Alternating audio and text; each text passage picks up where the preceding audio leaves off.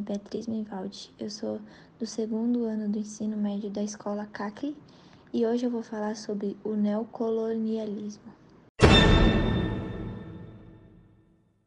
Denomina-se o processo de dominação política e econômica instituído pelas potências capitalistas emergentes, que é o Reino Unido, Arábia e Bélgica, Estados Unidos, Prússia, França e Itália. Ao mesmo tempo em que o capitalismo industrial foi desabaratado pelo capitalismo financeiro, teremos na Europa e nos Estados Unidos um crescimento muito grande da indústria, o qual gerou um excedente em produções sem precedentes.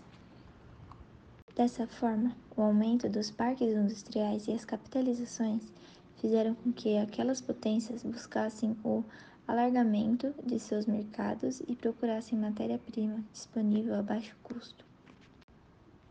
E por esse motivo, almejavam fazer das áreas dominadas em grandes mercados de consumos de seus produtos industrializados e ao mesmo tempo polos de fornecimento de matéria-prima. Não bastante, a colonização avivava a economia metro da metrópolis com o carvão, ferro e o petróleo. Produtos alimentícios carentes na Europa, onde surgiram o argumento civilizacionista de que se deve levar o progresso da ciência e da tecnologia ao mundo. Note que era forçado pela teoria do darwinismo social de Herbert Spencer, segundo o qual a Europa representava o auge do desenvolvimento das sociedades humanas.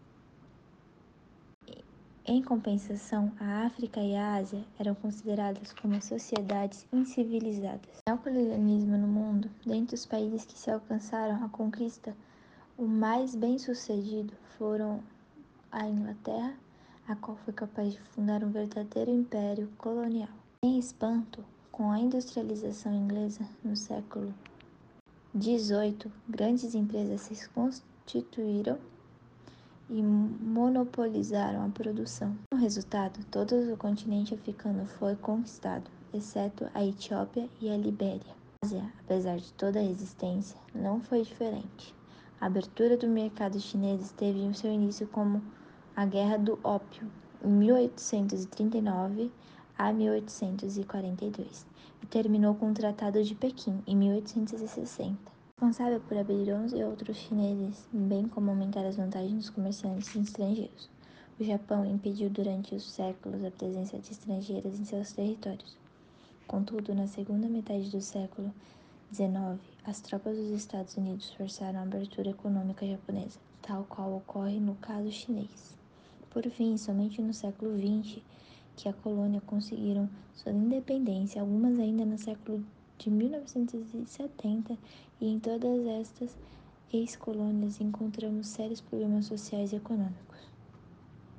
Curiosidades: Em 1884, durante a Conferência de Berlim, várias potências europeias reuniram-se para dividir os territórios coloniais no continente africano. A Primeira Guerra Mundial foi fruto do neocolonialismo e neste contexto que surgem os maiores conglomerados econômicos como truches, cartéis e holdings. Agora, as partes mais importantes que você precisa saber.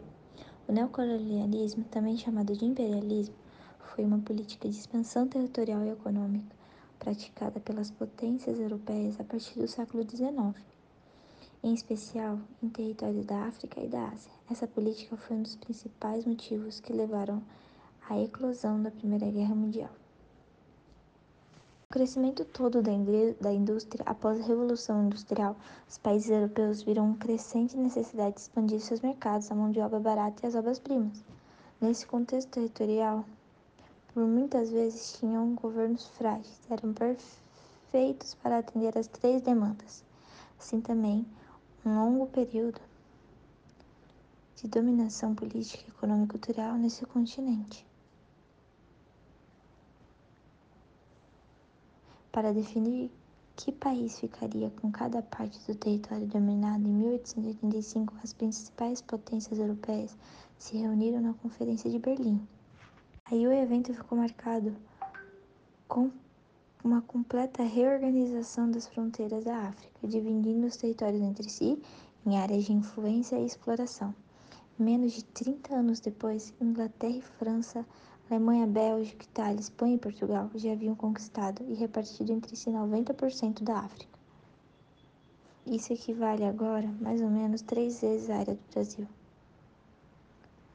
Na hora de reorganizar tudo, o mapa do continente, os europeus levaram em consideração apenas as questões como longitude, latitude e rios.